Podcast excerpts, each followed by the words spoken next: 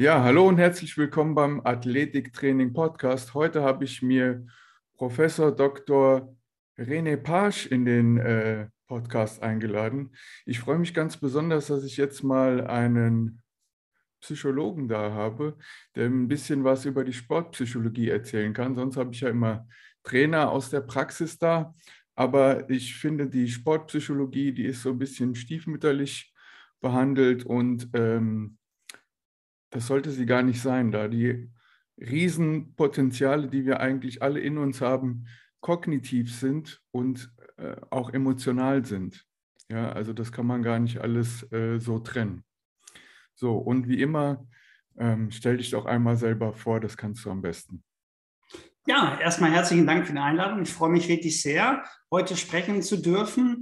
Ähm, vielleicht so ein bisschen ein paar Eckdaten von meiner Person. Ich bin 48 Jahre alt, ich bin verheiratet, habe sechs wunderbare Kinder und ich interessiere mich seit ich, ähm, ja, seit ich glaube ich denken kann, ähm, an, äh, an Themen wie Erleben, Verhalten, wie Menschen sich äh, miteinander verständigen, wie man wachsen kann, wie man Potenzial entfalten kann.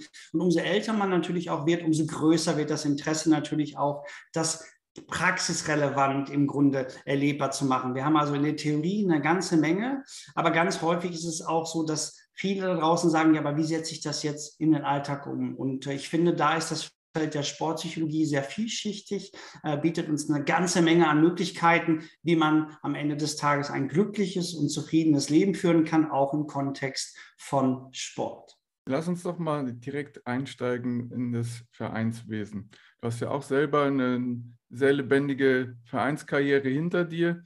Ähm, was meinst du, warum ist die Dropout-Quote so hoch bei den Jugendlichen? Warum organisieren sich zumindest in einigen Sportarten so viele Jugendliche nicht mehr im Verein, sondern machen da so hobbymäßig ihren Sport? Also Dropout-Quote, was ich glaube, ähm, warum viele Jugendliche dem Vereinssport nicht mehr so angehören wollen. Das hat aus meiner Sicht zwei Gründe. Zum einen, heute geht es ganz oft auch um Selbstverwirklichung. Es geht darum, ähm, Autonomie zu leben, aber auch seinen Dingen nachzueifern, die man als Vorstellung hat. Und heute haben wir ja eine Menge Möglichkeiten, auf Dinge zuzugreifen. Wir können viele verschiedene Perspektiven des Lebens ersehen, erschließen und können dann natürlich auch ähm, ein Upgrade machen. Passt das zu mir? Ist es mein Weg? Wünsche ich mir das? Also diese Vielschichtigkeit sorgt natürlich auch dafür, dass die Jugendlichen heute eine ganze Menge Möglichkeiten haben, auch außerhalb des Vereinssports. Und der zweite Bereich, der ganz oft auch ein Thema ist, ist sicherlich der Wettkampfgedanke. Mhm. Ganz oft geht es eher um die Tätigkeit an sich und eher nicht nur um Ergebnisse. Und viele Trainer, die wirklich sehr, sehr bemüht sind und sehr viel leisten auch, haben aber auch einen gewissen Druck. Und da spielt Ergebnisse, Tabellenstände ähm, eine ganz große Rolle. Und das führt dazu, dass der Mensch an sich, also die Person, ganz oft eben nicht im Fokus der Entwicklung steht, sondern eher das Ergebnis. Und da finden sich die Jugendlichen nicht wieder. Und das ist eben auch mit der Grund, dass wir ganz oft auch jetzt Jugendliche verlieren, weil sie wollen nicht mehr fremdgesteuert werden. Sie wollen nicht sanktioniert werden. Sie wollen eigentlich begleitet werden. Und begleiten bedeutet, dass man sie auf Augenhöhe abholt. Und ganz oft ist es in so einen Teamsportarten eben nicht gegeben. Da müssen alle gleichzeitig und gleichwertig die Dinge tun, wie es eben entsprechend der Trainer sich wünscht.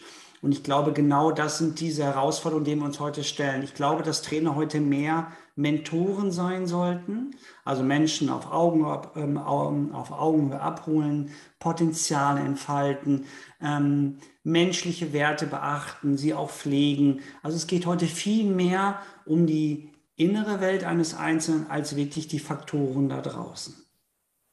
Ja, da gibt es ähm, auch mehrere Meinungen ähm, in der Presse auch vor allen Dingen die dann immer wieder sagen, wir haben ja äh, viele Menschen, die Sportart X machen, warum organisieren die sich nicht äh, in Vereinen? Dann wären unsere Athleten potenziell besser. Ja, also meistens geht es dann um Medaillen. Warum haben wir so einen schlechten Medaillenschnitt?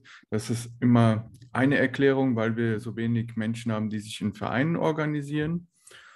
Und dann kommt auch immer die Gehaltsfrage hoch, ja, dass wir ähm, den Menschen so wenig Möglichkeiten geben, sich äh, zu finanzieren durch ihren Sport, dass sie noch nebenbei ähm, einem Beruf nachgehen müssen und auch nach dem Sport äh, wenig Perspektive haben, damit noch entweder ausgesorgt zu haben oder weiter Geld verdienen zu können. Ja, dass man da sich schon während des Sports ein zweites Standbein aufbauen muss. Mhm. Ähm, was meinst du, wie, inwieweit ist das ein, ein Grund? Ich meine, wenn man anfängt, sollte das Geld in aller Regel nicht der Grund sein, weshalb ich den Sport betreibe. Das ist die falsche Motivation, um einen Sport zu betreiben. aber, aber es ist halt auch so, ähm, ich kann so viel Liebe für den Sport haben, wie ich möchte, wenn ich das, die Familie, den Beruf und den Sport nicht unter einen Hut bringe und mich da jedes Mal zerreißen muss, weil ich äh, ansonsten das Geld nicht dafür habe, kann ich so viel Liebe für den Sport haben, wie ich will, aber dann funktioniert das Ganze nicht. Vielleicht sollten wir auch in diesem Zusammenhang nicht so weit in die Zukunft schauen. Wir nennen das auch immer gerne Projektion. Mhm. Wir leben ja hier und jetzt. Und das ist wertvoll. Und was morgen ist, kann ich nicht sagen, das weiß ich nicht. Und es ist mir auch zu anstrengend, um mal nachzudenken, was man sein könnte. Junge Leute tun das sehr wohl und es ist auch gut so, damit sie sich natürlich auch ausrichten, dass sie wissen, welche Verhaltensweisen sie ähm, leben sollen, damit sie bestimmte Dinge erreichen. Aber wäre es nicht schöner, die Dinge erstmal zu tun, weil man die Dinge tut, weil man sie gerne tut, ohne etwas zu erwarten? So. Wenn wir natürlich das große Ganze immer betrachten, ich brauche Ergebnisse, ich brauche finanzielle Möglichkeiten, dann verlieren wir uns ganz oft. Denn auch Kinder in verschiedenen Sportarten äh, fangen an, weil sie es fasziniert finden. Wäre es nicht schöner, in erster Linie erstmal zu sehen, was, was tut mir so gut daran? Was kann ich mitnehmen für mich? Ähm, wie ist es möglich, sich mit anderen Personen auseinanderzusetzen, sich gemeinsam auf den Weg zu machen, Dinge zu entwickeln und sich selbst erstmal zu erleben, ohne den Anspruch zu haben, ich werde irgendwann sehr groß und werde mein Geld damit verdienen. Mhm. Ähm, vielleicht da ein schönes, praktisches Beispiel. Wenn Fußballprofis mit mir arbeiten, sagen sie ganz oft, ich weiß gar nicht mehr, wie sich das anfühlt, äh, so richtig leidenschaftlich gegen den Ball zu treten oder mit den, den leidenschaftlich den Ball in der Hand zu halten, je nachdem, in welcher Sportart ich bin. Und wenn das verloren geht, diese intrinsische Leidenschaft, diese Verbindung zu einer Sportart, dann wird es sehr schwer, auf so einem Niveau zu funktionieren. Es darf eben nicht nur Geld sein. Ich verstehe das, dass Geld ein Fokus ist. Aber eigentlich ist für mich Bewegung im Kontext mit Menschen eine biologische Notwendigkeit. Warum sind wir immer so danach ausgelegt, Dinge zu wollen und wir müssen und wir brauchen Ergebnisse? So ist Leben eigentlich nicht aufgebaut. Leben heißt auch mal die Dinge einfach erleben, loslassen, genießen. Und was daraus wird, wird man dann sehen. Aber warum sind wir immer so weit in der Zukunft und ganz oft in der Vergangenheit?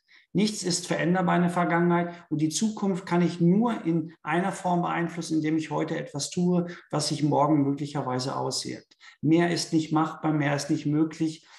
Und umso älter man wird, umso intensiver versteht man, dass eben die Projektion der Zukunft gar nicht so relevant ist, sondern dass der Moment, wo ich mit dir zusammen sein kann, wo wir diesen Podcast erleben, gleich später in, in der Nachmittagsstunde ich mit meinen Kindern rausgehe, das sind Dinge, die ich als wertschätzend empfinde. Dafür brauche ich erstmal kein Geld.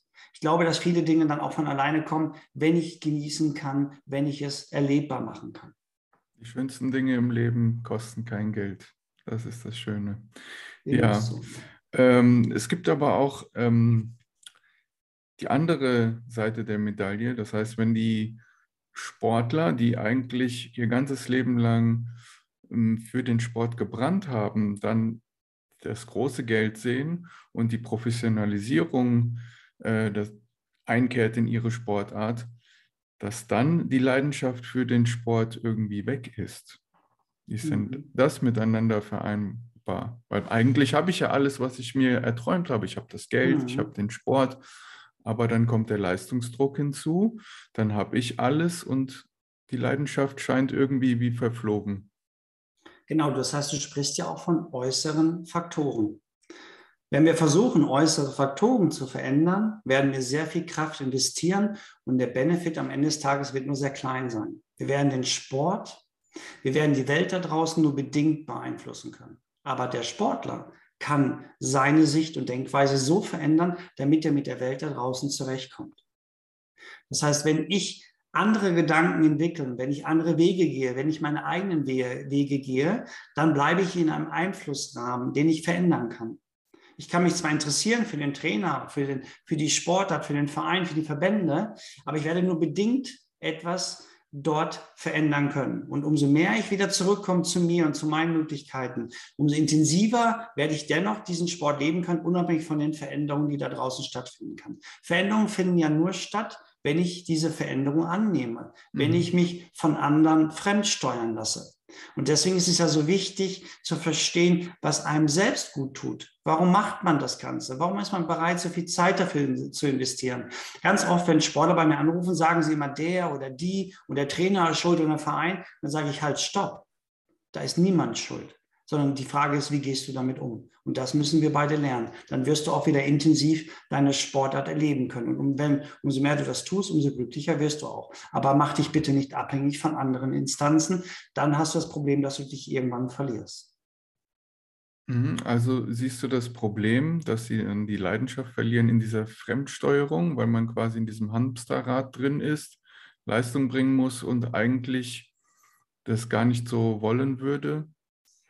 Genau, das heißt, wir sollten gar nicht den Leistungsdruck und den Ergebnisdruck immer so vorrangig sehen, sondern es ist doch die Frage, wie geht die Person damit um? Wie, kann, wie hat die Person gelernt, mit dem System zu spielen, mit, mit dem System in, in Einklang zu kommen? Und das ist relevant. Das heißt, ich werde diesen Druck werde ich nicht wegnehmen können. Wir sehen es ja jetzt als Beispiel im Kontext von Fußball. Wir haben ein riesen Funktionsteam mit mhm. drei Trainern und drei Spielanalysten und Physios. Es ist alles ausgelegt auf Ergebnis. Aber die Frage ist, wie gehe ich damit um? Wie sehe ich das? Wie bewerte ich das? Wie mache ich bestimmte Dinge? Und wenn ich dann da draußen bin und glaube, ich könnte das System verändern und ich will weniger Druck haben, dann ist es so, dass man sich verliert, sehr viel Energie verbraucht für Dinge, die man nicht verändern kann. Also bleibe ich bei mir. Also finde ich Möglichkeiten, um mit dem System Sport, Leistungssport zurechtzukommen. Und da liegt die Chance. Ja, bleiben wir doch mal bei dem ganzen System um Leistungssport. Ähm, es gibt ja sehr viele Trainingsweltmeister, die dann aber ihre Leistung nicht in den Platz bringen können. Ähm, wie bringt man denn die Wettkampfleistung? Wie schafft man es, das Training auf den Platz zu bringen? Ist das auch eine mentale Sache? Sehr wahrscheinlich. Ja, unter, unter anderem. Vor allen Dingen ist es kein Pauschalrezept, mhm. wie man es sich immer gerne wünscht. Das, die Fragestellung ist, ähm, so vielschichtig wie der Mensch selber. Das heißt, man muss natürlich erstmal den Menschen kennenlernen, die Umgebung kennenlernen, vor allen Dingen seine Denkstrukturen kennenlernen. Wie verhält er sich? Wo verhält er sich? Was tut er oder was tut er nicht? Und dann muss man halt schauen, dass man versucht, eben seine Sicht und Denkweise so zu verändern, dass Training und Wettkampf keinen Unterschied darstellt. Viele hm. Sportler sagen, der Wettkampf ist ganz anders. Ja, aber was ist denn anders? Die Tore sind da, der Platz ist da, ob in der Halle oder draußen. Es hat sich eigentlich nichts verändert. Aber die Denkweise hat sich bei dem Sportler, bei der Sportlerin verändert. Und die versuche ich eben so auszurichten, dass er loslässt, dass er Vertrauen hat, dass er gute innere Gespräche führt, dass er sich regulieren kann. Also, dass er da keinen Unterschied macht. Training und Wettkampf sollte ähnlich ähm, ähm, ich sag mal, gesehen werden, wie es eben halt in anderen Lebensbereichen auch ist. Wir unterscheiden das immer ganz oft und ganz stark. Deswegen soll auch ein Sportler aus meiner Sicht genauso viel investieren in ein Training wie in den Wettkampf. Und der Wettkampf bedeutet nur, dass eben der Wettkampf nicht wiederholbar ist und dass am Ende des Tages, sprich nach der Spielzeit, man Punkte hat oder keine hat. Mehr ist es nicht. Nur wenn ich eben halt in Situationen des Wettkampfs mich um Schiedsrichter kümmere, um den Trainer kümmere, um die Fans kümmere, um die Auswirkungen, was schreiben Medien, dann verliere ich mich. Wenn ich mich aber auf mich besinne, auf meine Leistungsfähigkeit, auf meine Möglichkeiten, das sogar verbinde mit dem Kontext des Teams, dann habe ich auch eine große Chance, kein Trainingsweltmeister zu sein, sondern jemand, der liefert, wenn es darauf ankommt. Also, das hast du sehr, sehr gut erklärt, finde ich, weil ähm, es immer mit der eigenen Einstellung anfängt. Ja, dass dadurch, dass ich selber das Spiel, ja, den Wettkampf anders sehe als das Training, habe ich schon was in mir selbst verändert. Und dann ist immer die Frage, ähm, inwieweit sehe ich das anders? Muss ich mehr Gas geben? Also ich kann dir mal eine kleine Anekdote erzählen. Ich hatte einen Spieler, Jugendspieler, Basketball. Ähm, da kam immer die Mutter zu den Spielen. Und dann hat er jedes Mal gedacht, weil die Mutter jetzt da ist, muss er einen draufsetzen. Ja, und hat dann immer überdreht, übersteuert und dadurch immer äh, keine gute Leistung abgegeben, weil es total aus dem Kontext gerissen war, weil er immer übermotiviert war. Und ähm, ja, meine Lösung war dann, dass die Mutter dann nicht zugeguckt hat bei den, ähm, bei den Spielen. Aber da gäbe es bestimmt auch andere Möglichkeiten, um äh, auch die Mutter mit ins Boot zu holen, ohne dass er so überdreht in vielen Gesprächen. Mhm. Man hätte ihn ja auch, oder hätte die Mutter erstmal heranführen können oder den Sohn an die Situation heranführen. Also sich nicht der Situation verschließen, ist ganz oft so, dass wir uns dann der Situation nicht stellen. Aber man hätte gesagt, Mensch, Mama, heute mal nur die ersten paar Minuten beim nächsten Mal die erste Halbzeit. Man, so könnte man systematisch jemanden darauf vorbereiten und ganz besonders wäre es dann interessant zu wissen, was hat die Mutter denn für eine Denkweise? Wie spricht sie mit ihrem Sohn? Was sagt sie denn? Denn Aussagen kann ganz oft dazu führen, dass Kinder, Jugendliche verunsichert sind. Und da würde ich ansetzen. Ich würde nicht nur mit dem Sportler arbeiten, ich würde die Mutter auch ins Gespräch mhm. mit reinnehmen und dann Dinge erarbeiten. Und wenn man dann auch vielleicht mal Perspektiven wechselt, dann auch der Junge mal versteht, warum ist Mama denn gerade da? Oder warum ist es Mama so wichtig, dass der Junge funktioniert? Und umso mehr wir verstehen, wie andere funktionieren, wie andere denken, umso besser können wir mit Situationen umgehen. Und das finden wir nicht nur Basketball, in vielen Sportarten. Das ist ein ganz großes Thema, dass ganz viele Kinder und Jugendliche nicht so richtig funktionieren. Wenn Mama, Papa, Oma oder eben Opa am Platz stehen, dann verändert sich auf einmal die Sichtweise, Denkweise und leider auch das Verhalten. Ja, ähm, die stehen dann auch oft unter Leistungsdruck. Also mir hatte ähm, auch eine ähm, Mentaltrainerin erklärt, dass äh, sie eine Sportlerin betreut hatte, die geschwommen ist. Sie sehr, ist sehr gerne geschwommen, aber die Mutter hat da sehr äh, den Leistungscharakter reingebracht in ihren Sport was ihr äh, den Spaß am Sport sogar genommen hatte, dass sie komplett eigentlich sogar den Sport aufhören wollte. Mhm. Ja, weil, es, äh, weil es zu leistungsmäßig wurde. Und das ist etwas, was ich, was ich oft sehe, dass dann die Kinder, weil sie ihre Eltern stolz machen möchten, weil sie gerne Leistungen zeigen wollen vor ihren Eltern, dass sie dann überdrehen oder äh, sich zu viel Gedanken machen oder, oder, also es ist ja multifaktoriell, was da, was da passiert im Kopf. Hm. Es ist wichtig, dass man stolz auf sich ist und auf seine Wege, auf seine Möglichkeiten. Und ich verspreche, ich bin ja selbst Papa von vielen Kindern, ich bin nicht stolz, wenn meine Kinder Ergebnisse bringen, wenn sie leisten. Ich bin stolz, wenn sie leben, wie sie leben. Ich bin stolz, wenn sie ähm, ihren eigenen Weg finden. Und was auch immer sie tun, ich wünsche mir, dass sie glücklich dabei sind. Mehr will ich mhm. gar nicht. Ich glaube, es ist auch eine Art und Weise, wie Eltern mit ihren Kindern umgehen. Und wenn man den Kindern von vornherein diesen Druck nimmt, auch beispielsweise bei Noten. Mein Sohn ist doch nicht schlecht als Mensch, nur weil er eine Note 5 schreibt. Und nur wenn er auch selbst er mal durchfällt oder Dinge mal nicht schafft. Ja, aber so ist Leben. Leben bedeutet, dass man natürlich auch Fehler macht. Und Kinder sollen Fehler machen. Auch ich mache Fehler. Bis ins hohe Alter, solange ich denken kann und werde, äh, ich auch Fehler machen. Aber die Frage ist doch nicht, dass ich Fehler mache, sondern die Frage ist doch, wie gehe ich damit um? Mhm. Eine Fehlerkultur ist auch wichtig. Genau. Ja, aus Fehlern lernen wir. Ganz genau. Und das ist ganz oft so, dass wir, ich habe das vor kurzem mal gesagt zu einer Lehrerin, das meinte ich gar nicht despektierlich oder böse. Ich sage, wissen Sie, Sie holen immer den roten Stift raus. Wo ist denn der blaue Stift? Hm. Sagst du, wie meinen Sie das? Ja, aber Sie zeigen mir immer auf oder auch uns allen Eltern, auch in Eltern, was unsere Kinder nicht können. Sprechen Sie doch mal von den Dingen, die die Kinder können. Und Sie wissen doch selbst, dass der größte Teil, den wir in der Schule lernen, zum größten Teil nicht mehr brauchbar ist in der beruflichen Welt oder im beruflichen Kontext. Und da steckt auch eine Menge drin. Ich finde, wir, wir packen Kinder, Jugendliche zu oft in Schubladen. Da gehören sie nicht hin.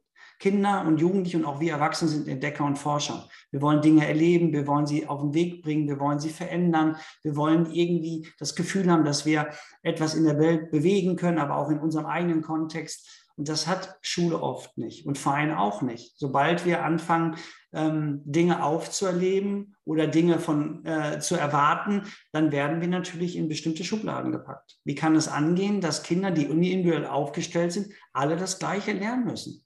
Mhm. Alle, die unterschiedliche Konstitutionen haben, müssen beim Sportunterricht trotzdem alles mitmachen. Das passt nicht zusammen.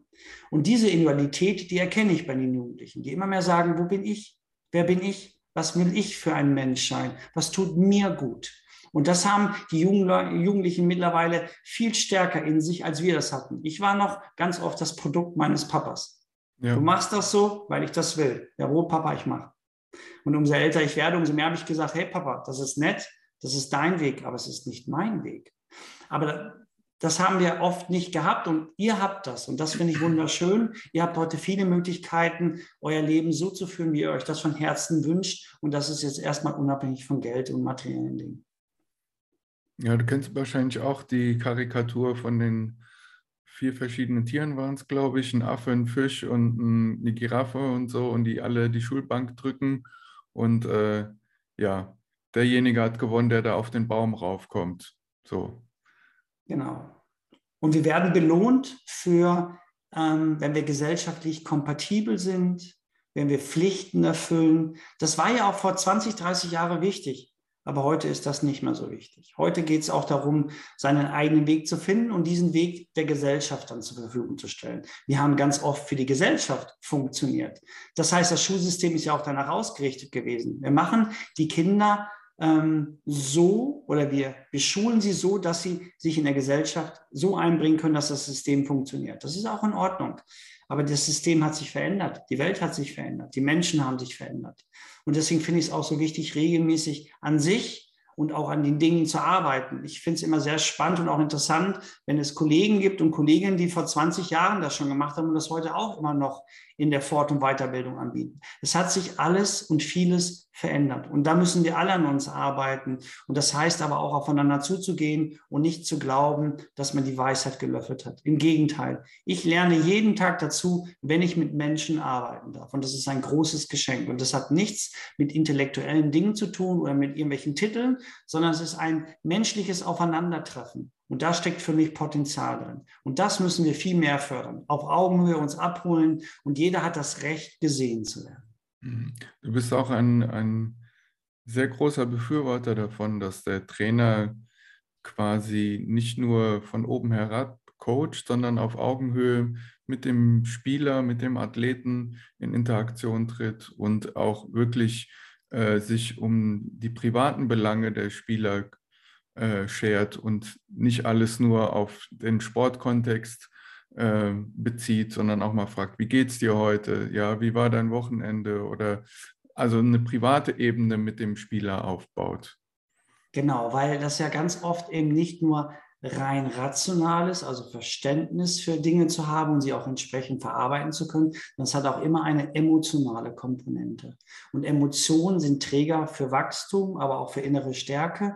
Und ähm, wir müssen uns doch selbst fragen, wer bleibt denn im Gedächtnis? Ist das der Lehrer, die Lehrer, der Trainer, die Trainerinnen, die mich sanktionieren, die mich bestrafen, die mich fremdsteuern, die mich nicht motivieren, die mich nicht mal fragen, wie es mir geht? Werden wir solche Trainer im Hinterkopf haben, ganz oft negativ. Aber über wen werden wir denn sprechen? Über die Menschen, die mich abgeholt haben auf Augenhöhe, die Lust hatten, mit mir Dinge zu gehen, die auch mal gesagt haben, mach Fehler. Weißt du, vor kurzem, das fand ich ganz spannend, da war ich bei U19 Bundesligaspiel und ähm, da waren Jungs noch bei, die ich auch als Trainer betreut habe. Und dann rief mhm. einer, guck mal, da kommt der Trainer, bei dem durfte ich Fehler machen. Ah, das okay? Mhm. Da, boah, da habe ich so Gänsehaut bekommen und das meine ich. Mhm. Aber das sind Jungs, die sind gewachsen. Die wurden, die wurden nicht ängstlich. Die haben sich nicht in ihrem Schneckenhaus verzogen, sondern sie haben die Dinge ausprobiert, weil sie wussten, sie durften die Dinge ausprobieren. Und wenn das Dribbling nicht gepasst hat, dann sind sie nochmal ins Dribbling gegangen. So lange, bis es gepasst hat. Das habe ich eingefordert. Und ich habe sie nicht runtergeholt, nur weil sie nicht die taktischen Gefüge gerecht geworden sind. Denn ganz oft, das vergessen wir auch, aufgrund der ganzen Analystik, die wir so haben, dass Fußball ganz oft auch individuell ist und ganz viele Zufälle in sich trägt, auch innerhalb der Box ist kaum zu erschließen, was da so passiert. Und dennoch versuchen wir, weil wir sind ja nur im Zeitalter von Digitalisierung, alles irgendwie digital darzustellen und zu verändern. Aber ich glaube, der wirkliche Zauber liegt in den sozialen Kompetenzen. Selbstmanagement als Trainer, soziale Kompetenzen und dann kommt irgendwann mal sportpsychologisches Training und Coaching und nicht umgekehrt. Erst soziale Kompetenzen, dann alles andere. Ja, da, man spricht ja immer davon, dass man kreative Spieler braucht. Und wenn sie dann auf einem ganz anderen Niveau der Kreativität sind, dann ist es schon fast ein genialer Spieler. Aber wie ist er denn da hingekommen?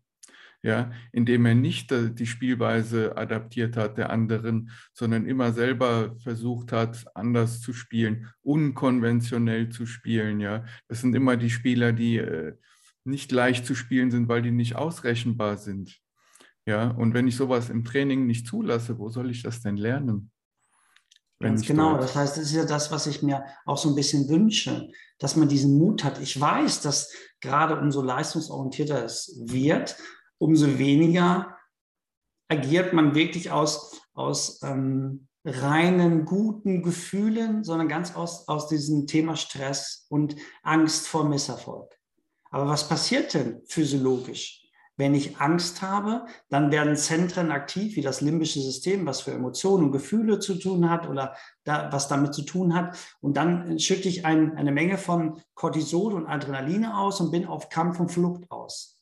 Aber treffen wir dann wirklich richtig gute Entscheidungen, wenn wir in so einen Angstmodus kommen? Wir wissen alle, nein, Wahrscheinlich nicht. Nee. Nee, das heißt, wir greifen nicht mehr auf den Neokortex zu. Das ist der Bereich im Stirnlappen. Dort ist unser ganzes Wissen gespeichert. Da kann ich nicht drauf zugreifen. Immer, immer nur dann, wenn ich zur Ruhe komme, wenn ich Abstand gewinne. Das kennen wir ja die Regelung, schlaf mal eine Nacht drüber. Mhm. Oder verlass mal die Situation und denk mal dann darüber nach. Genau, aber ich habe das Gefühl, dass ganz viele mittlerweile aus diesem Angst und Kampf- und Fluchtmodus ganz oft im Leben und auch im Kontext des Sports unterwegs sind. Und mhm. das hat Konsequenzen. Ja, Dauerstress ist, ist nicht gut, auch fürs Gehirn nicht. Ja. Ähm, denkst du auch, dass so Trainercharaktere mitentscheidend dafür sind, ob Jugendliche bei einer Sportart bleiben? Also ich möchte es mal ähm, konkretisieren. Ich, ich habe da sogar ein junges Mädchen im Kopf, das hatte ich habe ich damals noch Jugendtraining gemacht und da habe ich so AGs für Grundschulen gegeben, noch während dem Studium. Und da habe ich immer nur so Spiele mit denen gemacht, ja, so allgemeine Ballspiele. Und die wollte eigentlich nur so ein bisschen immer von mir durch die Gegend gefahren werden. Ja, da hatten wir so äh, Rollbretter und dann habe ich da so einen, so Zug da draus gemacht, haben sich alle am Seil festgehalten, dann habe ich die da durch die Halle am Schluss der Stunde gefahren, haben sich alle ganz besonders gefreut. Und ja, ich hatte gedacht, dadurch, dass sie äh, die ganzen Ballspiele gar nicht so gewollt hat, sondern das Rollbrettfahren eigentlich nur wollte, dass sie gar kein Interesse daran hat, äh, in die andere Ballsport AG zu wechseln. Und es war dann das erste Mädchen, das sogar mit Trikot und allem drum und dran dann da stand und wollte bei mir das Training machen. Mhm.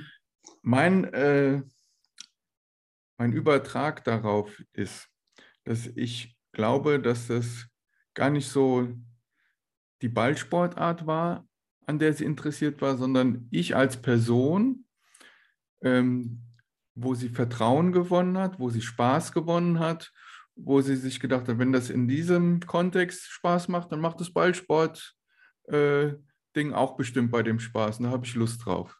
Wie siehst du das? Meinst du, da ist meine Einschätzung richtig? Oh ja, die kann ich zu 100 Prozent bestätigen. Man, wir haben zwar keine grundsätzlichen generellen Aussagen, aber meine Erfahrungen zeigen, dass der Mensch eine ganz große Rolle spielt, ähm, ob ich einer Sportart äh, treu bleibe oder nicht, oder ob ich auch bereit bin, ungewöhnliche Wege zu gehen, indem ich meine neue Sportart ausprobiere. Warum? Wir sind ja soziale Wesen. Es gibt einen schönen Spruch auch, oder besser gesagt eine schöne Aussage aus äh, den Dörfern in Afrika. Da sagt man, um ein Kind großzuziehen, braucht man ein ganzes Dorf.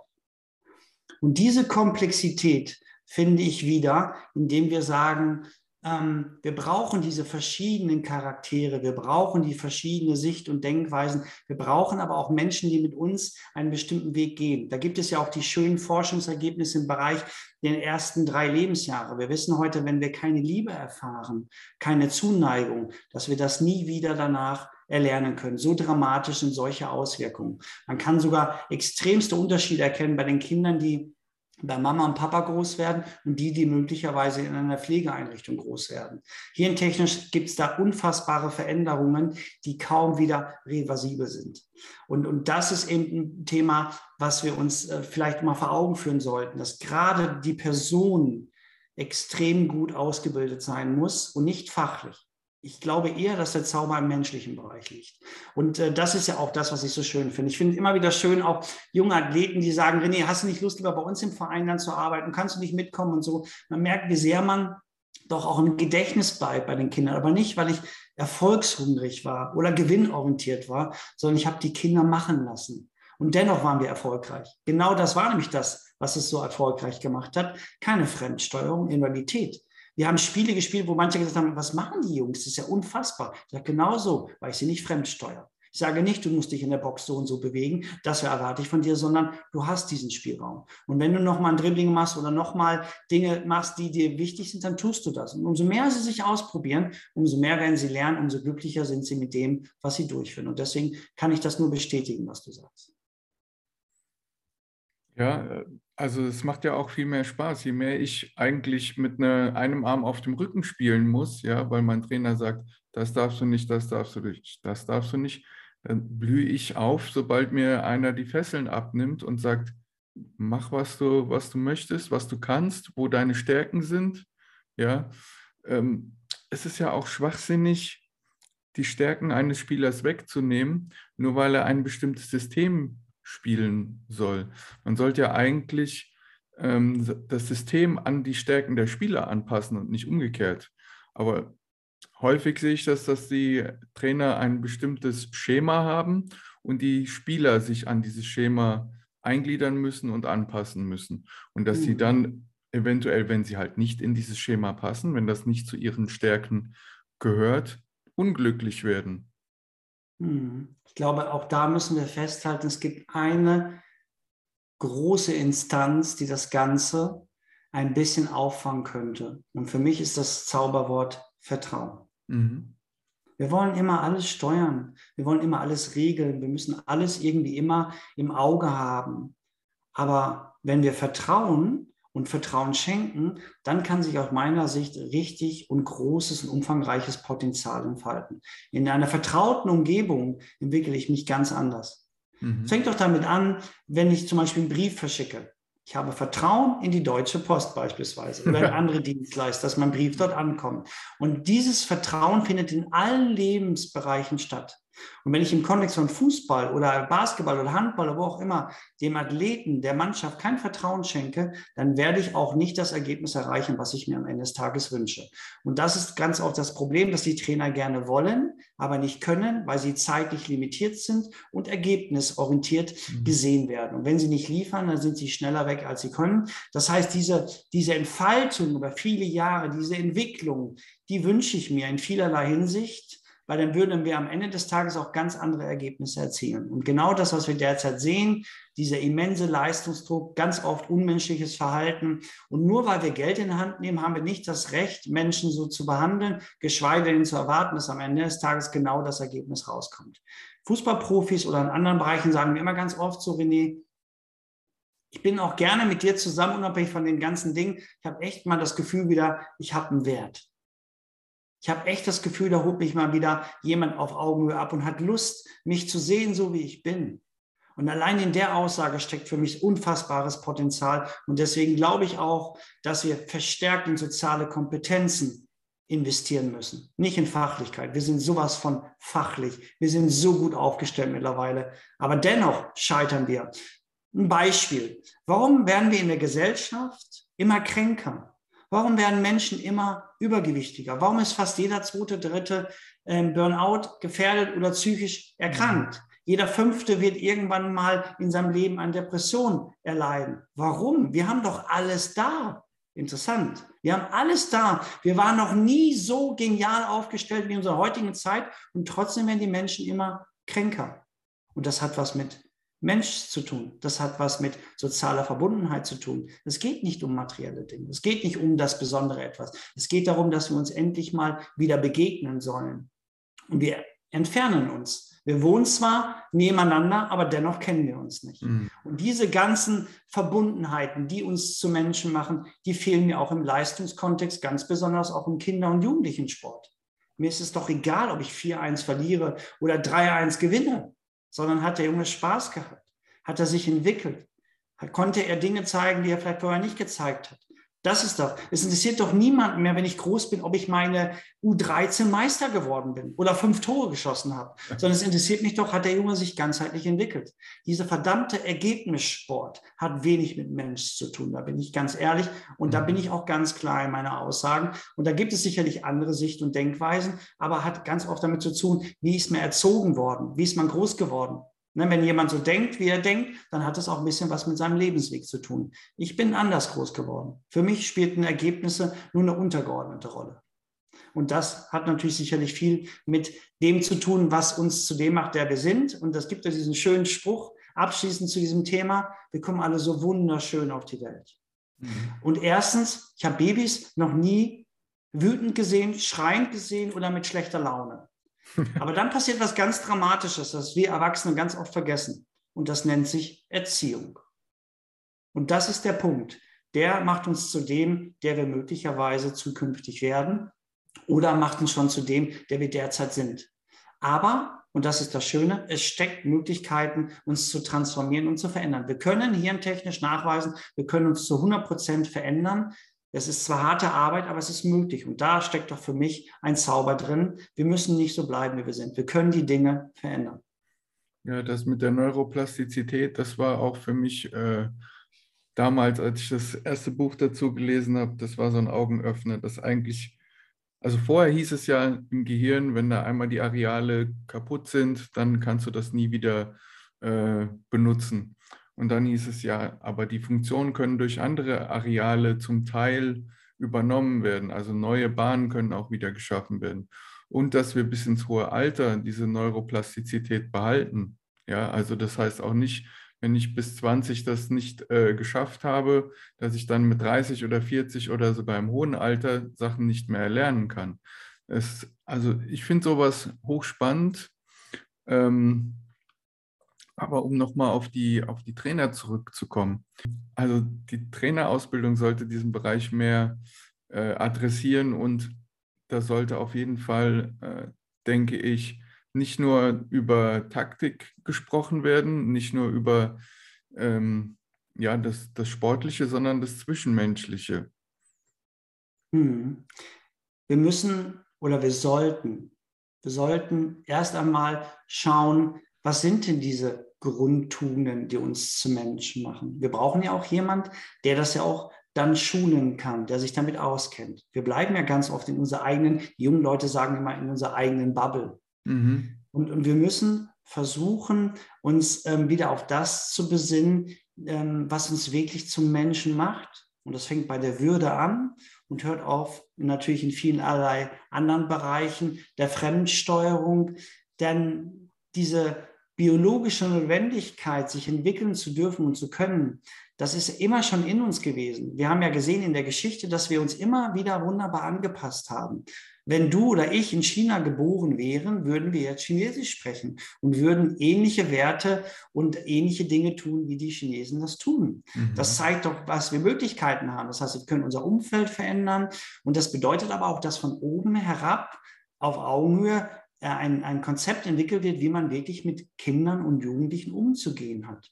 Nicht fachlich, sondern menschlich. Wie muss ich coachen? Wie benutze ich die Macht der Worte? Wir wissen heute aus Studien ganz spannend, dass Worte genauso verletzend sind, als wenn ich jemanden physiologisch schlagen würde.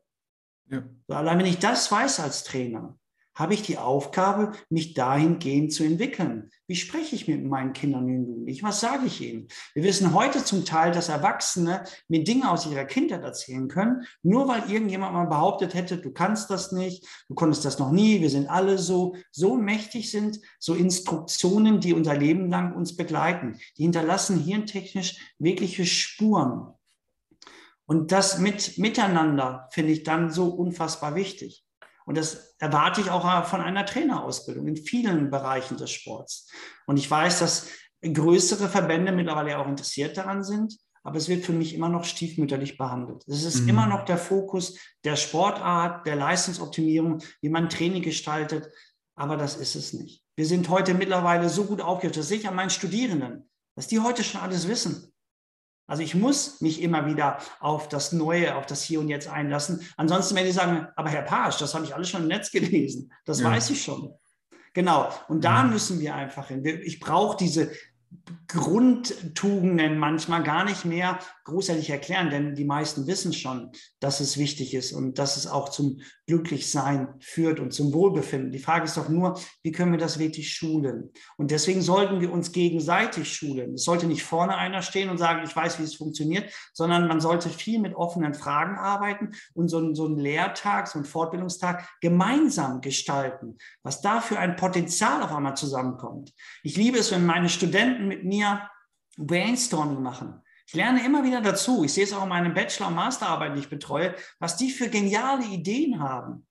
Aber immer, und das ist der Klassiker, steht einer vorne und glaubt, der hat die Weisheit gelöffelt. So ist es bei weitem nicht. Die Weisheit haben wir alle gelöffelt. Wir müssen nur gucken, dass wir sie zusammenlegen. Und das ist mein Wunsch. Wenn wir Dinge zusammenlegen, können wir viel mehr auf den Weg bringen, als wenn wir uns alleine auf den Weg machen.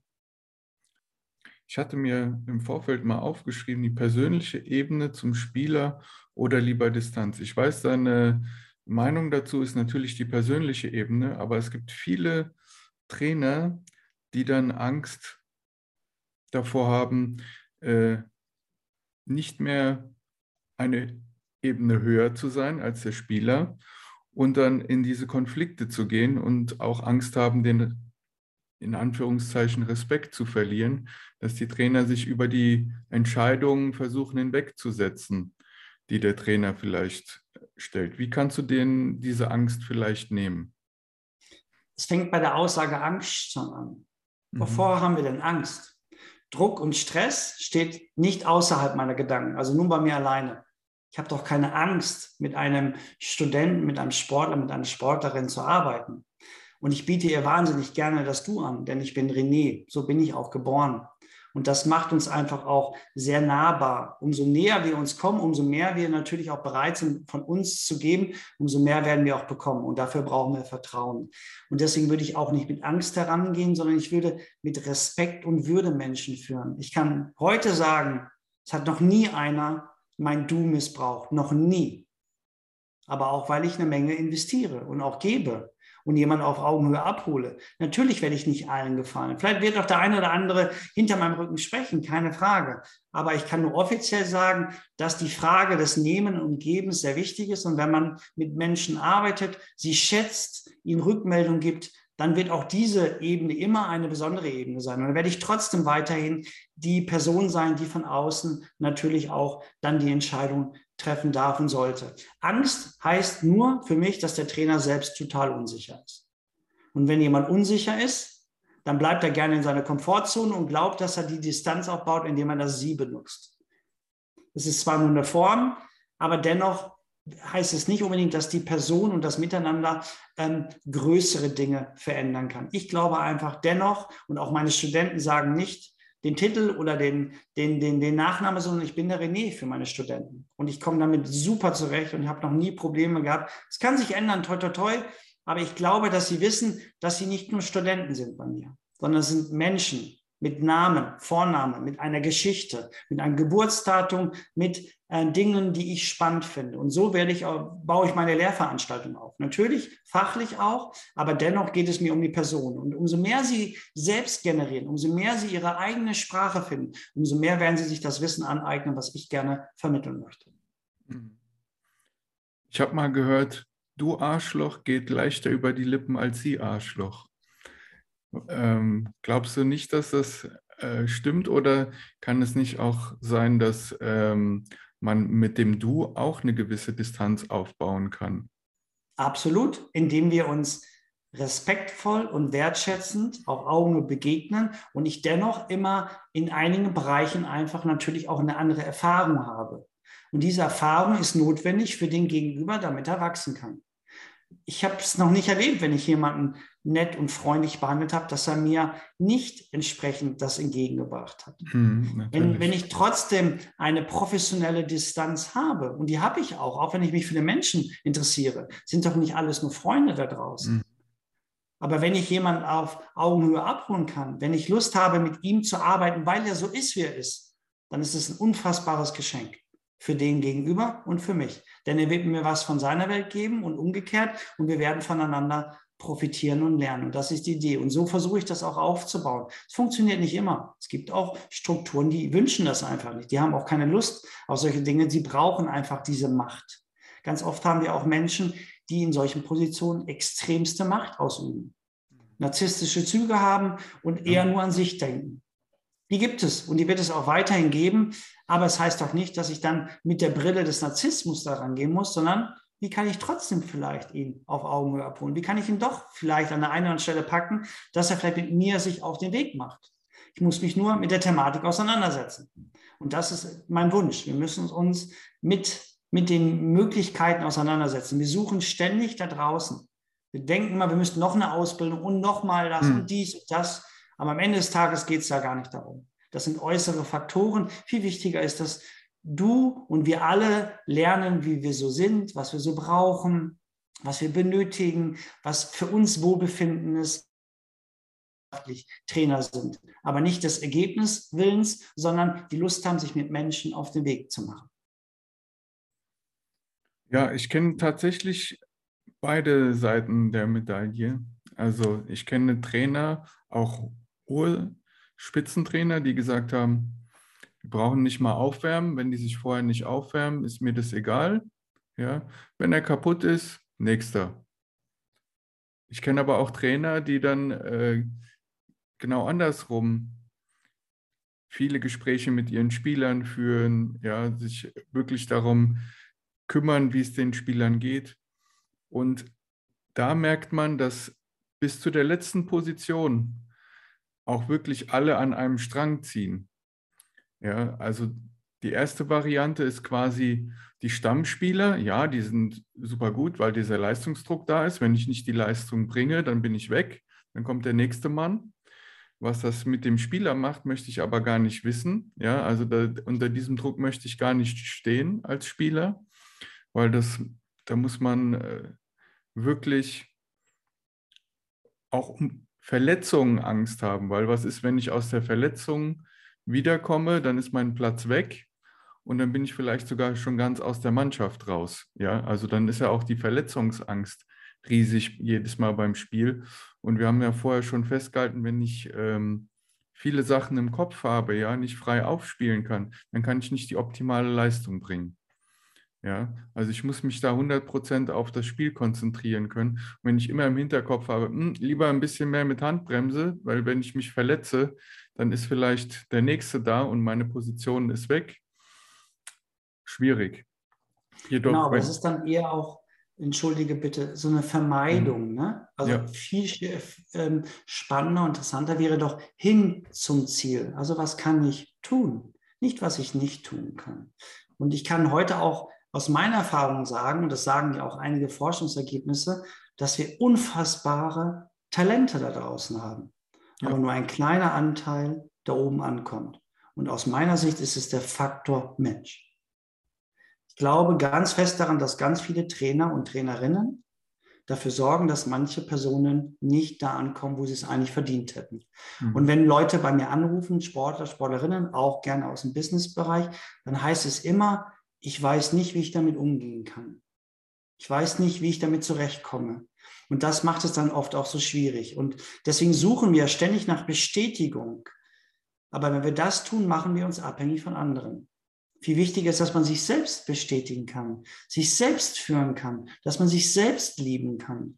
Weil wenn man fest mit beiden Füßen auf dem Boden steht, wird man mit dem System Leistungssport, Sport, aber auch mit dem beruflichen Rahmen und Schule viel besser zurechtkommen dann da liegt Einfluss. Und wenn ich Dinge beeinflussen kann, dann kann ich aktiv bleiben. Und wenn ich aktiv bleibe, kann ich meinen Weg finden und kann dafür oder kann dazu sorgen oder kann dafür ähm, dann Dinge tun, die mir entsprechend gut tun. Und das ist ja auch die Idee dahinter. Wohlbefinden. Und Wohlbefinden heißt für mich fünf wichtige Variablen, die ich immer wieder erkenne.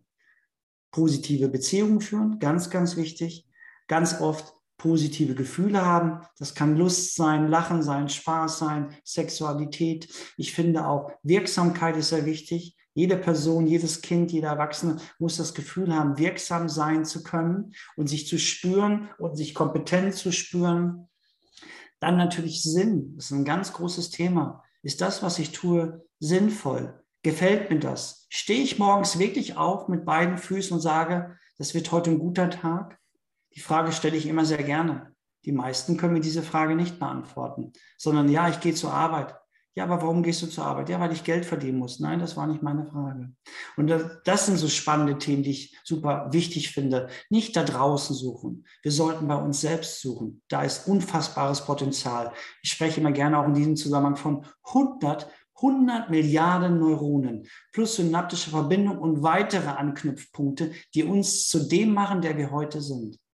Und da würde ich ansetzen. Und das ist unsere Aufgabe. Ich sehe mich nicht als Hochschuldozent oder als Sportpsychologe, sondern ich sehe mich eher als Potenzialentfalter oder Menschenentwickler oder eher als Mentor. Mir gefällt das einfach, Menschen auf Augenhöhe abzuholen. Und wenn sie hinfallen, sie aufzurichten. Und wenn es ihnen nicht gut geht, ihnen eine Schulter zu bieten. Das sind die Dinge, die ich wichtig finde. Das muss nicht jeder so empfinden, aber ich finde, in diesem Rahmen ist Unfassbares möglich. Und nicht, wenn ich sanktioniere, bestrafe und fremdsteuere. Und das tun wir gesellschaftlich leider ganz oft.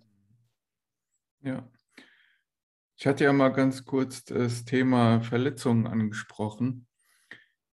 Es gibt ja leider nicht wenige Sportler, die eine schwere Verletzung hatten und danach wieder gerne auf den Platz oder ins Wasser oder wie auch immer zu ihrem Sport zurückkehren möchten. Aber dann oftmals im Hinterkopf haben, ähm, hält dann das Knie, also jetzt als Beispiel Knie, wenn sie eine Knieverletzung hatten, hält das Knie den Sport das aus. Der Physio sagt, das funktioniert, der Arzt sagt, das funktioniert. Doch der Athlet hat kein Vertrauen in, sein, in seine eigenen Fähigkeiten. Wie kann man die dem Athleten wiedergeben? Also ich glaube, was ganz wichtig ist, wenn es eine physiologische Verletzung gibt, dann gibt es auch immer eine psychologische Verletzung.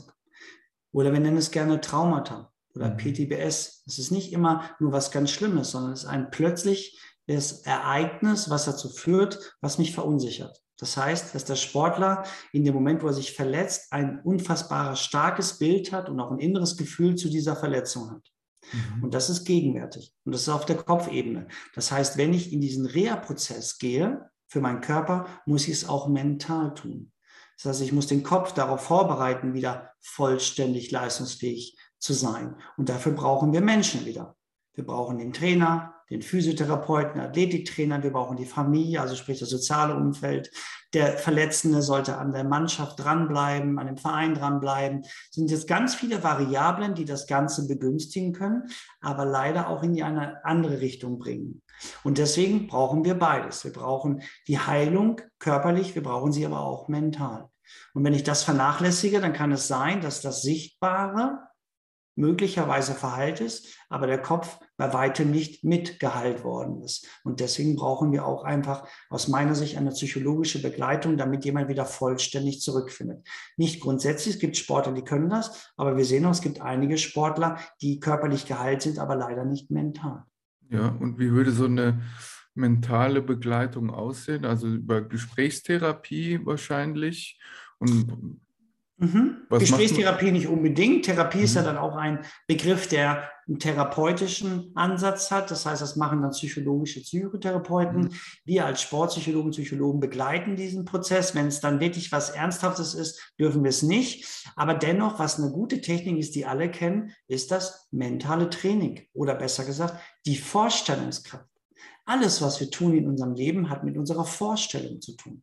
Beispiel, wir kaufen uns ein Möbelstück bei dem Punkt, Punkt, Punkt ne, und haben dann diese Gebrauchsanweisung vor uns, gucken uns an, wie das möglicherweise aufgebaut wird und dann machen wir uns daran, das den Schrank oder was auch immer aufzubauen. Und so ist es mit allen Dingen. Wenn wir gleich auflegen, also im Podcast, dann haben wir eine Vorstellung von dem, was wir demnächst tun werden. Mhm. Und so kann ich es zum Beispiel auch machen mit meiner Verletzung.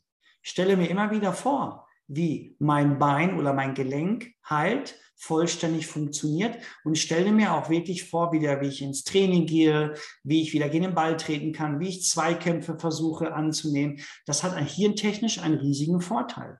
Denn der Kopf kann nicht unterscheiden zwischen einer Vorstellungskraft und dem wirklichen Realen. Das bedeutet, ich könnte mein verletztes Bein schon darauf vorbereiten, in der Praxis wieder zu funktionieren. Und umso stärker dieses Bild ist, umso stärker dieses Bild verankert worden ist, umso höher ist die Wahrscheinlichkeit, dass ich mit Vertrauen wieder volle Belastung leisten kann. Ja, da hast du auf jeden Fall meine nächste Frage schon eingeleitet äh, zum Visualisierungstraining. Ähm, da gibt es ja ganz viele Möglichkeiten, das einzusetzen. Also äh, beim Skispringen gibt es ja ganz viele die dann, bevor sie überhaupt auf die Schanze gehen, schon mal visualisieren, wie sie in die Hocke gehen, wie sie dann aus dem, aus dem Schwung da wieder in die Streckung gehen, um zu springen. Und das hat auch in ganz vielen Studien gezeigt, dass es tatsächlich wirksam ist, also dass es die Leistung verbessert. Ähm, wie oft würdest du so einem Athleten empfehlen, das zu machen? In welchen Situationen würdest du es vielleicht ähm, empfehlen und ähm, wo sind vielleicht auch die Grenzen des Visualisierungstrainings? Also erst müssen wir unterscheiden, dass nur das reine Visuellen einen sehr, sehr geringen Effekt nachweisen. Wir brauchen erstmal beides. Wir brauchen die Praxis und die Visualisierung. Ich würde die einsetzen, wenn man zum einen offen dafür ist. Es gibt ja auch ganz viele Skeptiker, sagen so ein Quatsch, das brauche ich nicht. Also Offenheit ist sehr wichtig. Ähm, und ich würde sie einsetzen, zum Beispiel für Ziele. Also mhm. jeden Tag nur an das Ziel zu denken, könnte Druck erzeugen, aber mal so ein Ziel zu visualisieren und es unbewusst laufen zu lassen, hat den Vorteil, dass ich dann jeden Tag unbewusst etwas tue, um dem Ziel näher zu kommen. Wahrscheinlich mit Emotionen verbinden auch. Ganz genau. Das heißt, mhm. ich stelle mir gerade vor, wie ich das Ziel erreiche, wie ich mich dabei fühle, wie ich mich dabei verhalte, wie es riecht, wie es schmeckt, in welchem Kontext. Umso stärker ich das tue, umso mehr, mehr Sinne sind eben gefragt und umso mehr sie gegenwärtig sind, umso höher ist die Wahrscheinlichkeit des täglichen Tuns. Darum geht es. Es ist niemals ähm, dieses, wenn du es so machst, wird es genauso kommen, aber du erhöhst die Wahrscheinlichkeiten, dass du jeden Tag etwas tust, damit möglicherweise das Ziel erreichbar ähm, ist. Ähm, ich würde es zum Beispiel sehr gerne machen im Kontext von taktischen Sachen. Ich, ich kenne kaum jemand, der neue taktische Dinge mental trainiert. Die sind alle immer noch so, dass sie in der Halle oder auf den Platz gehen und sagen, bitte stellt euch so und so auf, die, die und die Mannschaften, die und die Leibchen und dann wird gemacht. Praxis. Aber ich bin mir sehr sicher, wenn wir im Vorwege das durchspielen würden im Kopf, das neue taktische Verhalten, würden wir viel schneller eine Umsetzung finden auf, der, auf dem Platz oder in der Halle. Also da würde ich mir mehr Offenheit wünschen. Oder wenn in einer Einzeldisziplin oder ein Teamsportart neue Verhaltensweisen gewünscht werden. Das heißt, der Verteidiger muss sich anders zum Gegner stellen oder ähm, der sollte sich ähm, in, in, bei Eckbällen oder was auch immer so und so verhalten. Dann würde ich das vorher visualisieren, weil es hat den Vorteil, dass der Kopf dann Bekanntes mhm. hat Somit steigt sein Selbstvertrauen oder Vertrauen und umso höher, umso mehr Vertrauen ich habe, umso höher ist die Wahrscheinlichkeit der praktischen Umsetzung. Und deswegen ist es ein tolles Instrument, was man nicht nur im Kontext von Sport benutzen kann, sondern sehr wohl auch im Schulkontext oder in der Ausbildung oder im Studium.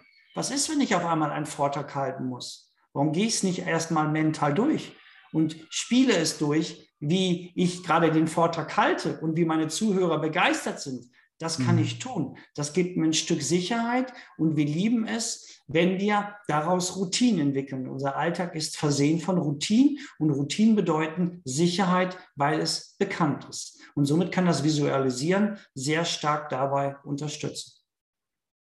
Ja, das ist ein super Punkt. Also ich habe es schon tausendmal im Kopf durchgespielt. Dann habe ich auch nicht mehr so die Angst davor, weil ich, ich habe es ja schon mehrfach geübt quasi.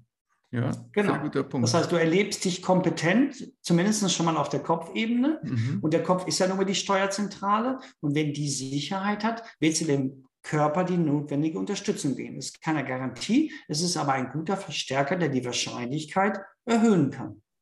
Mhm. Was hältst du von Tokens oder Glücksbringern, Ritualen vor, vor dem Wettkampf? Genau, da sind wir auch wieder bei diesen ähm, kleinen Ankern, die wir haben. Wer mhm. weiß, was wir mit diesen Dingen verbinden. Sehr wohl. Und wenn der Sportler das Gefühl hat, dass das etwas oder dass es eine Wirkung erzielt, man Sicherheit bekommt, man sich ähm, auf sich einlassen kann, warum denn nicht? Also ich glaube, es ist schwierig nachzuweisen, dass es funktioniert aber in der Praxis wird das ganz häufig praktiziert. Es gibt also wirklich auch Kicker und Handballspieler, Fußballspieler oder Basketballspieler, die bewusst erst den linken Schuh anziehen und dann erst den, den rechten oder äh, ein, ein T-Shirt tragen, wo ein bestimmter Spruch draufsteht. Oder sie bestimmte Abläufe vor den Wettkämpfen machen. Das verschafft ein Stück Sicherheit, Handlungskompetenz, aber es schafft auch eben, ähm, dass man sich nicht mit äußeren Faktoren auseinandersetzen muss, sondern es schafft auch, dass wir ein bisschen mehr bei uns bleiben. Und wenn wir bei uns sind, können wir auch viel leistungsstärker sein, als wenn wir uns da draußen aufhalten. Ja, also äh, da gibt es verschiedenste Beispiele tatsächlich. Also es gibt auch Leute, die sagen, das ist totaler Humbug. Ja, also sowas funktioniert oder kann nicht funktionieren. Aber du hast es schon angesprochen, der Kopf regelt das Ganze. Und ähm, wenn ich daran glaube, dann funktioniert das auch. Ja, ähm, wenn ich zum Beispiel, ich gebe dir mal ein Beispiel, wenn ein bestimmtes Token ein gutes Gefühl in mir auslöst, ja, dann kann das meine Leistung auf jeden Fall verbessern oder mich beruhigt. Ja, äh, ich habe zum Beispiel einen Spieler, der hat immer eine Halskette getragen, die ihm seine verstorbene Mutter geschenkt hatte. Ja? Und jedes Mal, bevor er da dann den Elfmeter geschossen hat, hat er kurz diese Kette angefasst, ja? quasi um sich zu erinnern, meine Mutter ist bei mir im Geiste, spirituell, wie auch immer. Das hat ihn beruhigt, ja, und er hat sich dann auf diesen Elfmeter konzentriert und den verwandelt. Mhm. Ja, für ihn war das eine Form der Beruhigung, der Erdung in dem Sinne, dass er da in sich hineingehorcht hat. Ja, und ähm, in dem Moment konnte er dann seine Leistung besser abrufen. Ja, und wenn das für ihn funktioniert, ja, dann funktioniert das genau für ihn. Also dieses Token ist nicht äh, auswechselbar. Mhm. Ja.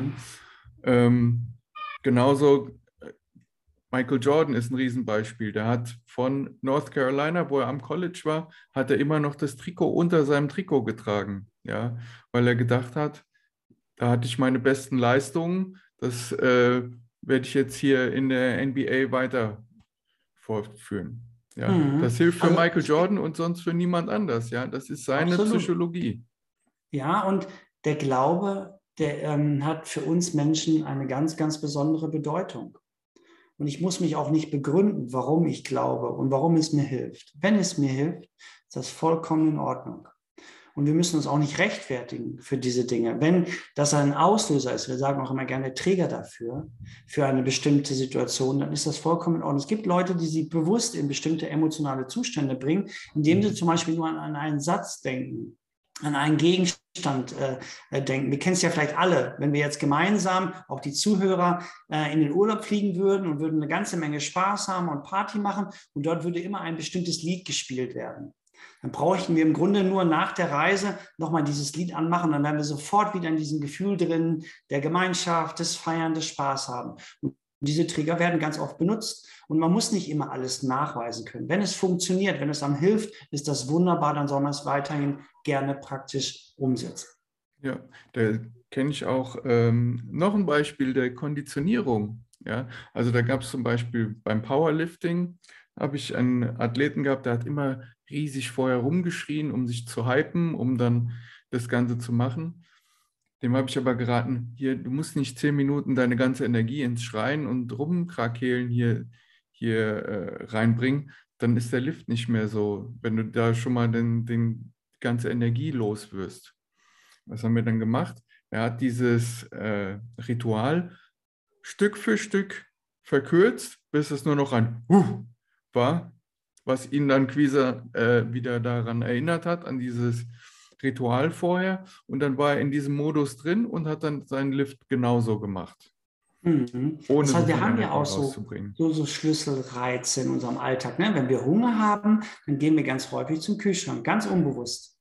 Ne? Wenn, wir, äh, wenn wir bestimmte Dinge tun oder uns in bestimmten Situationen verhalten, dann ist das ein Trigger, ein Auslöser, ein Schlüsselreiz für einen besonderen Moment. Und so kann man zum Beispiel auch ganz spannend neue Verhaltensweisen sich aneignen. Nicht genau. etwas ganz Neues machen, sondern an bestehende Strukturen anbinden. Wenn ich jetzt zum Beispiel regelmäßig es liebe, am Tag dreimal mir die Zähne zu putzen, weil es mir wichtig ist, dann könnte ich das Zähneputzen zum Beispiel mit einem Liegestütz verbinden oder mit einer Kniebeuge, wenn ich vorhabe, mich sportlich zu bewegen. Mhm. Der Auslöser ist dann das Zähneputzen. Und so kann man Verhaltensweisen erleichtern und viel, viel schöner noch, man kann daraus zum Beispiel dann auch ein, eine kleine Folge rausmachen, eine kleine Schrittfolge, indem man sagt, ich mache mal nur eine Liegestütz. Und das mache ich jetzt die nächsten sieben, acht Tage. Wir haben ganz oft das Problem, dass wir uns gänzlich überfordern und so viel auf einmal wollen. Und da ist die mhm. Forschung sehr einig oder sich einig. Es, Motivation ist nicht das Problem. Es muss machbar sein. Also es muss irgendwie ein, und es muss Schlüsselreize geben. Und Schlüsselreize können bestehende Strukturen im Alltag sein. Ich glaube, sowas hilft auch jedem, der mit einer neuen Verhaltensweise anfangen will. Ja, also wie du schon gesagt hast, man will immer zu viel.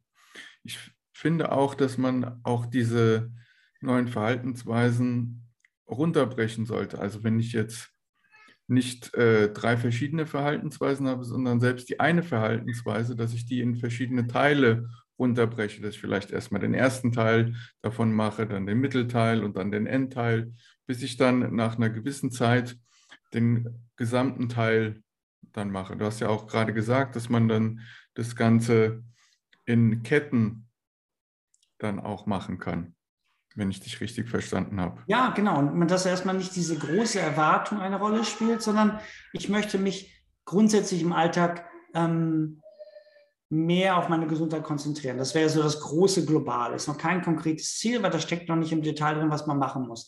Aber dann versuche ich natürlich erstmal ganz kleine Dinge zu tun. Und das fängt damit an, dass ich sage, okay, wenn ich jetzt zur Arbeit ähm, fahren kann mit dem Fahrrad, dann tue ich es mal. Aber es macht es nicht als Voraussetzung. Oder so ganz kleine Dinge, damit der Kopf langsam lernt, neue Strukturen aufzubauen. Denn wenn er sich überfordert fühlt, dann fällt er zurück in alte Automatismen. Mhm. Das ist das, was wir immer sehen, dass nach vier bis sechs Wochen die, die im Januar einen Vertrag gemacht haben im Sportstudio, im Februar nicht mehr dabei sind. Genau. Würden Sie aber sagen, ich, gehe jetzt erstmal nur einmal die Woche für so und so viele Minuten, dann vielleicht, wenn es automatisch geworden ist, im zweiten, dritten Monat dann mal zweimal. Dann bin ich mir ziemlich sicher, dann wäre die Wahrscheinlichkeit viel höher, dass man an seinem neuen Verhalten festhält. Also ganz neu ist für viele sehr schwierig, weil sie einfach sehr viel äh, Stress und Druck empfinden und sehr viel schon in ihrem Alltag zu leisten haben. Und deswegen sind kleine Schritte, machbare Schritte, die mit Schlüsselreizen versehen sind, sehr, sehr sinnvoll.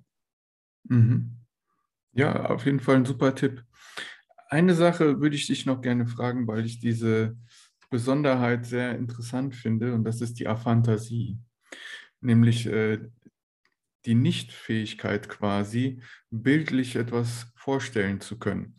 Und das geht einher mit einer Besonderheit, nämlich einem schlechteren Gedächtnis als die Personen, die äh, nicht daran leiden, weniger Empathie und diese Personen sind in der Regel furchtloser, weil sie sich quasi nicht vorstellen können, zu versagen, also weniger Versagensangst haben.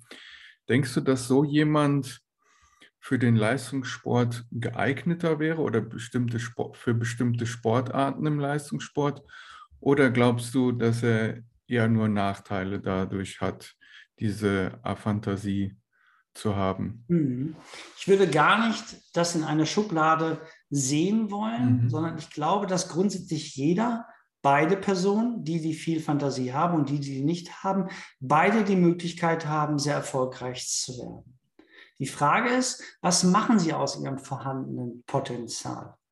Und das kann der, der sich viel vorstellen kann, natürlich sehr ausgiebig tun und kann auch ungewöhnliche Wege gehen. Und der andere, das sehen wir auch in vielen Sportarten, umso einfacher Sportler aufgestellt sind. Und das ist gar nicht böse gemeint. Umso weniger sie an Wissen mitbringen, umso einfacher verhalten sie sich auch in Drucksituationen, weil sie sich einfach nicht so viel Gedanken machen. Sie tun es einfach. Und das hat alles seine Vor- und Nachteile. Und deswegen würde ich sagen, beides hat seine Vor- und Nachteile und nach ähm, und man kann gar nicht differenzieren, ob das andere jetzt besser oder schlechter ist, sondern ich glaube, dass beides sehr, sehr relevante Größen sein kann. Ich glaube, das ist eher das Tun. Inwieweit bist du bereit, mit dem, was du hast, wirklich intensiv zu arbeiten? Und dann hast du große Chancen, sehr weit zu kommen. Glaubst du denn, dass es ein bestimmtes Profil gibt für Leistungssportler, also psychologisch gesehen, dass es bestimmte Charakteristika gibt für einen Profisportler, die ihn zu einem besseren Sportler machen vielleicht? Ja und nein, aber was wir feststellen können, ist zum Teil, dass diese Sportler, Einzelsportler, aber auch Teamsportler, dass sie von innen heraus extremst motiviert sind. Mhm. Sie suchen stetig und ständig nach Herausforderungen. Sie wollen sich stetig und ständig mit anderen messen. Sie wollen sich stetig und ständig entwickeln. Sie sind bereit, Dinge ähm, in Kauf zu nehmen, wie zum Beispiel weniger Freizeit zu haben, nur um ihren Traum zu leben. Und sie sind auch bereit, ungewöhnliche Wege zu gehen und das mit einer sehr hohen Intensität. Und egal, ob sie fallen oder nicht, sie machen weiter. Sie haben eine unfassbare, sage ich immer, psychische Widerstandsfähigkeit. Alles, was sie nicht können, beflügelt sie umso mehr, es irgendwann mhm. zu können. Und das unterscheidet ganz oft auch von dem, der Talent hat und dem, der wirklich dann auch Talent und mentale Stärke hat. Talent ist auch so eine Sache. Also jegliches Talent bringt mich nur so weit, wie mein Talent halt ist. Und der Rest ist dann halt äh, die stetige Arbeit an diesem Talent. Ja, und wenn mir genau der Sport keinen Spaß macht und wenn ich äh, nicht mit den ganzen Schwierigkeiten, die darum herum nun mal entstehen, zurechtkomme, dann werde ich auch den Sport nicht ewig ausführen können. Genau, das heißt, ich muss ja zum einen gucken, was gibt es für Gegebenheiten, was habe ich so und wie kann ich damit in Einklang kommen. Und deswegen ist es ja auch so wichtig zu verstehen, dass Druck und Stress und alle anderen Faktoren etwas mit einem selbst zu tun haben, nämlich wie ich es bewerte, wie ich es sehe und wie ich dann entsprechend mich verhalte.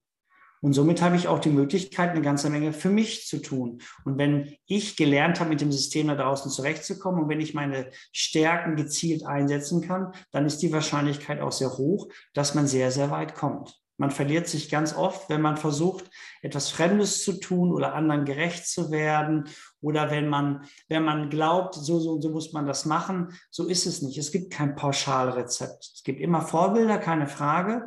Aber die Vorbilder können einen inspirieren, können uns auch bestimmte Richtungen vorgeben. Aber damit es dann her wirklich reicht, müsste es wirklich auch eine tiefe Auseinandersetzung mit sich selbst geben und das über die mhm. Jahre hinweg, immer wieder aufs Neue. Denn so ist Mensch. Wir entwickeln uns jeden Tag, wir verändern uns jeden Tag und wir haben eine große Chance, bis zum letzten Atemzug uns zu entwickeln. Und jemand, der verstanden hat, die Situationen als Herausforderung zu nehmen und nicht als Angst vor, vor Misserfolg, sondern eher Hoffnung auf Erfolg, das ist der, der am Ende des Tages auf dem Treppchen steht oder möglicherweise Profispieler oder Profispielerin ist. Es gibt auch oft äh, die These, dass ein Profisportler eine gewisse Arroganz mitbringen muss, also eine gewisse Sicherheit in die eigenen Fähigkeiten, dass er sagt, ich bin besser als ihr alle, ja. Ich bin, wenn ich auf den Platz gehe, dann bin ich da der beste Spieler oder wenn ich in den Ring steige, dann bin ich besser als mein Gegner. Ähm, wie siehst du das? Braucht er das? Auch da ist es wieder typabhängig, aber wir sehen ja mittlerweile, dass auch ein schönes Beispiel aus dem Fußball Bock war der mhm. nach außen sehr stark extrovertiert ist und auch sich darüber definiert, auf einmal Depressionen öffentlich ähm, mitteilt. Also ich glaube nicht, dass nur ich und Ego und narzisstisch eine gute Herangehensweise ist. Natürlich soll man überzeugt sein von sich. Bitte ja, das ist wichtig, gerade ähm, ähm, auf einem gewissen Niveau. Aber dennoch wirst du andere brauchen. Auch ein Pogba oder Messi, Ronaldo ist nichts ohne seine Mitspieler.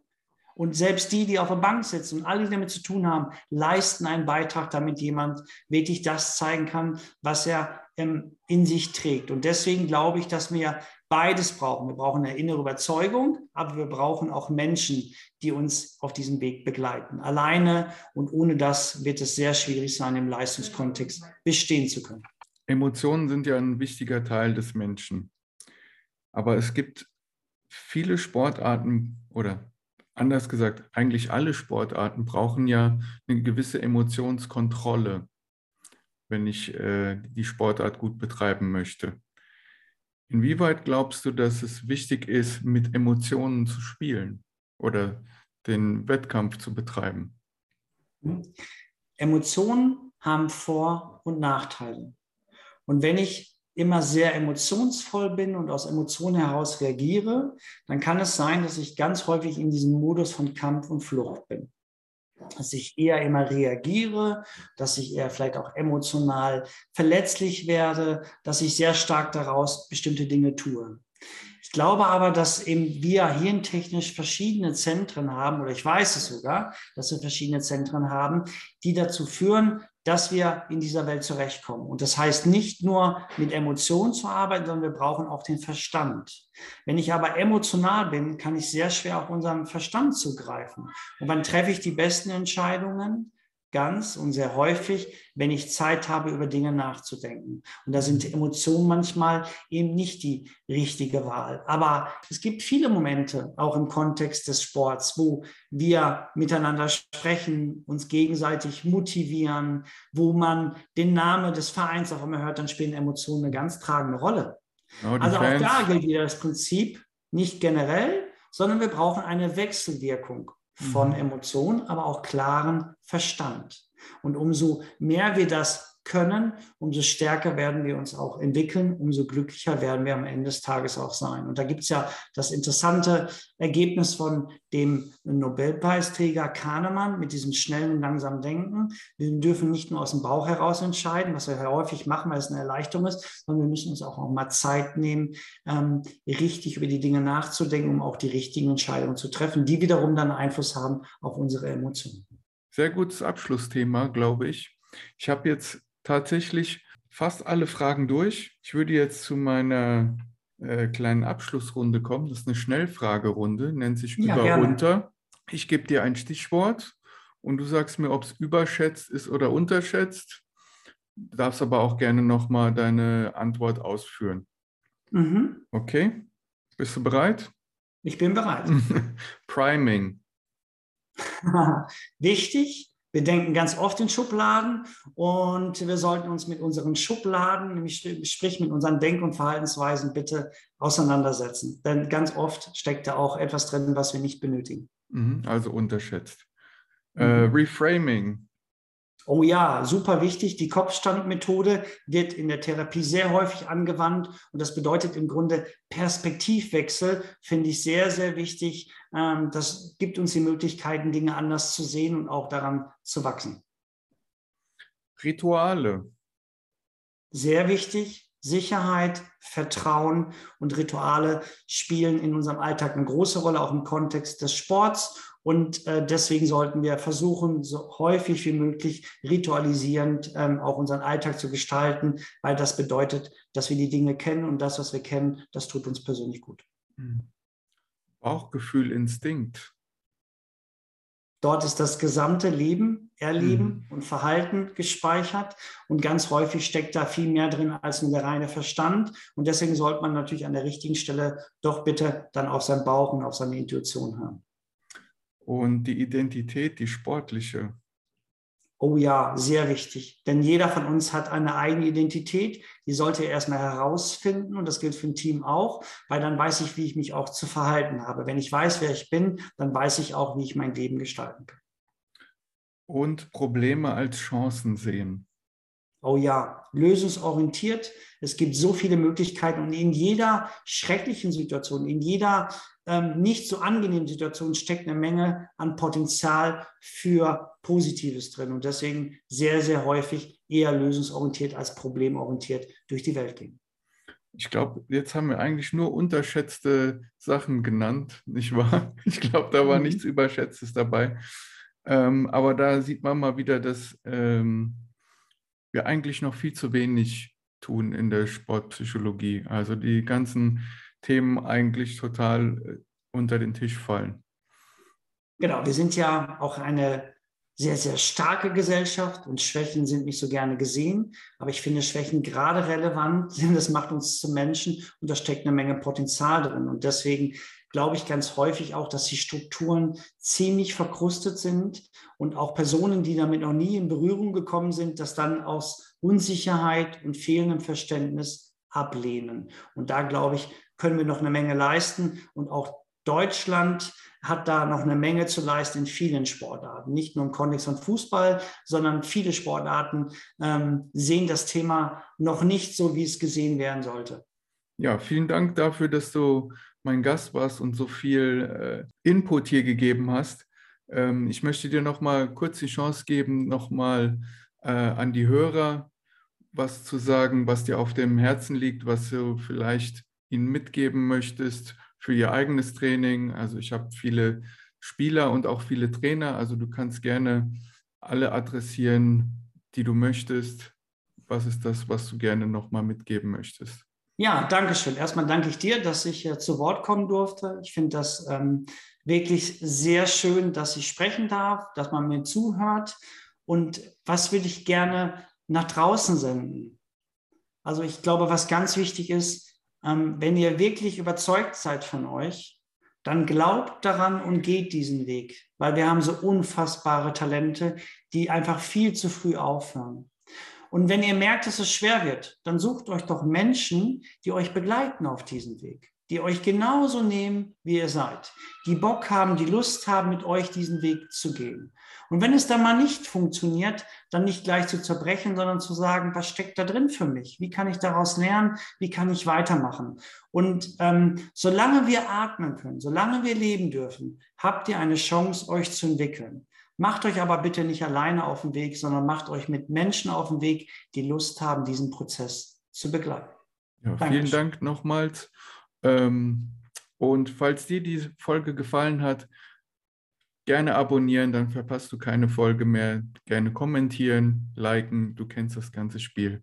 Und wir hören uns in der nächsten Folge. Bis dahin. Tschüss. Vielen Dank.